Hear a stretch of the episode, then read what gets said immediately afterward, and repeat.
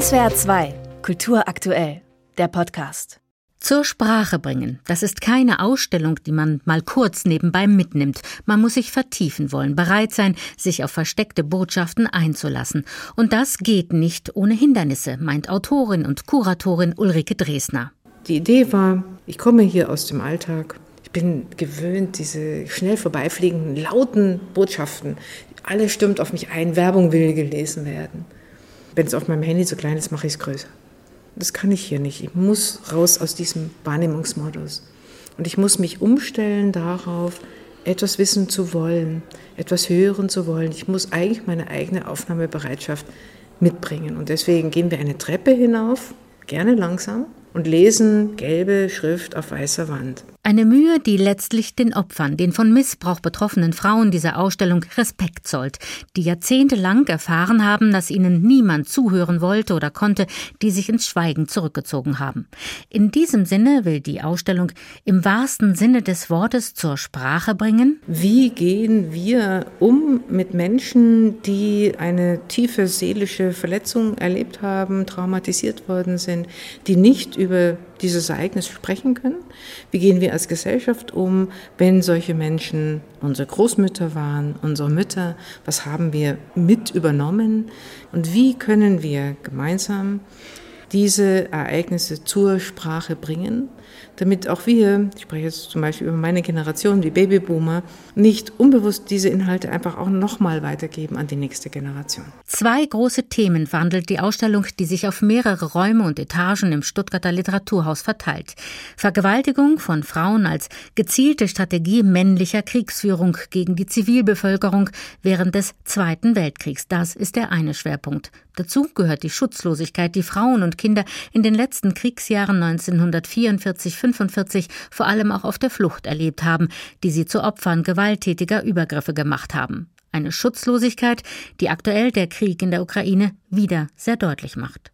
Der andere Schwerpunkt gilt dem nationalsozialistischen Zeugungsprogramm Lebensborn. In speziellen abseits gelegenen Heimen sollten als arisch definierte Frauen Kinder möglichst mit blonden Haaren, blauen Augen und gesundem Körper für den Führer bzw. für die Front zur Welt bringen. Für ihren Roman hat Ulrike Dresner den Lebensweg dieser Lebensborn-Kinder recherchiert. Die Lebensborn-Kinder wurden zum Beispiel zur Adoption freigegeben von den leiblichen Müttern. Die Väter waren meist schon verschwunden. Und dann von nazitreuen Eltern adoptiert und als eigene Kinder ausgegeben. Die wussten oft gar nicht, dass sie adoptiert waren. Und als das dann publik wurde und auch nachverfolgbar, vor allen Dingen nach 89, dass da so ein seltsames L in der Geburtsurkunde steht. Und eine Frau, das habe ich gelesen, die meinte, das hieß immer lebendig geboren und dachte, das hat jeder in der Geburtsurkunde, so ein L. Zur Sprache bringen ist eine literarische Ausstellung. Es geht auch um historische Fakten, vor allem aber ist es eine Spurensuche. Welche Bilder transportieren Wörter wie Kuckuckskind oder Ziehmutter? Was genau verkörpert die Generation der Babyboomer? Ulrike Dresners ganz persönliche Antwort in der Ausstellung lautet Kinder, die nach einem Krieg auf die Welt kommen, um die Lücken der Toten zu stopfen. In kleinen postkartengroßen Fotoalben hat Ulrike Dresner Fotos und Dokumente zu Lebensborn-Kindern gesammelt. Mongoloide Idiotie bescheinigt ein ärztliches Gutachten einem Neugeborenen, das nach den rassischen und erbbiologischen Vorstellungen der Nazis keine Chance bekam und als unwertes Leben aussortiert getötet wurde. Wie gesagt, man muss sich einlassen auf diese vielstimmige, intensive und sehr sensible Ausstellung die für Ulrike Dresner drängende Fragen aufwirft. Wie verstehen wir Elternschaft in 10 oder 20 Jahren? Wir haben ein Embryonenschutzgesetz in Deutschland, das eines der strengsten der Welt ist, vom Beginn der 90er Jahre. Ich denke, es ist an der Zeit, nochmal darüber nachzudenken, ob das 30 Jahre später immer noch adäquat ist. Wie weit wir immer noch unter dem Bann auch der nationalsozialistischen Geschichte stehen.